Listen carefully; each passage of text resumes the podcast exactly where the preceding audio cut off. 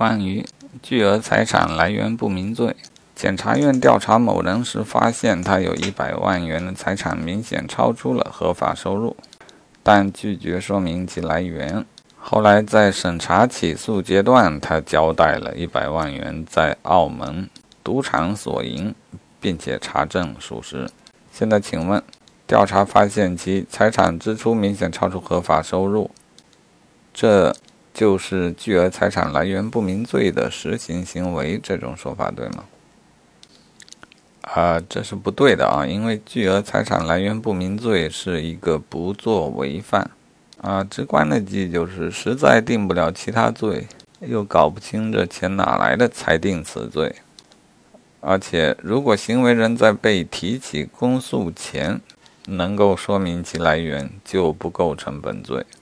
啊，因此 A 选项不对。啊，并且在正式提起公诉的时候，不能以巨额财产来源不明罪提起公诉。好，那既然现在来源已经明了。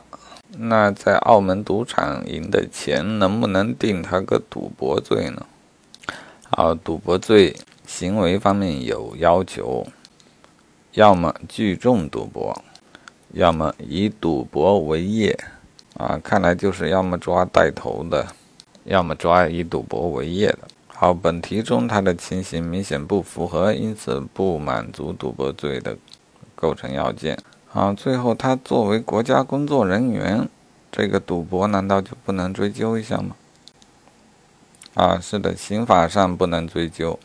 既然他都不构成赌博罪，也就不能啊，应该说，哪怕他在国内赌博啊，在大陆赌博都不能构成赌博罪啊，更何况追究到澳门呢？当然，如果当场抓住，行政处罚。还是随便可以的，单位的处分也是跑不了的，还有党规党纪，总之刑法是前移的，不能定他的罪名。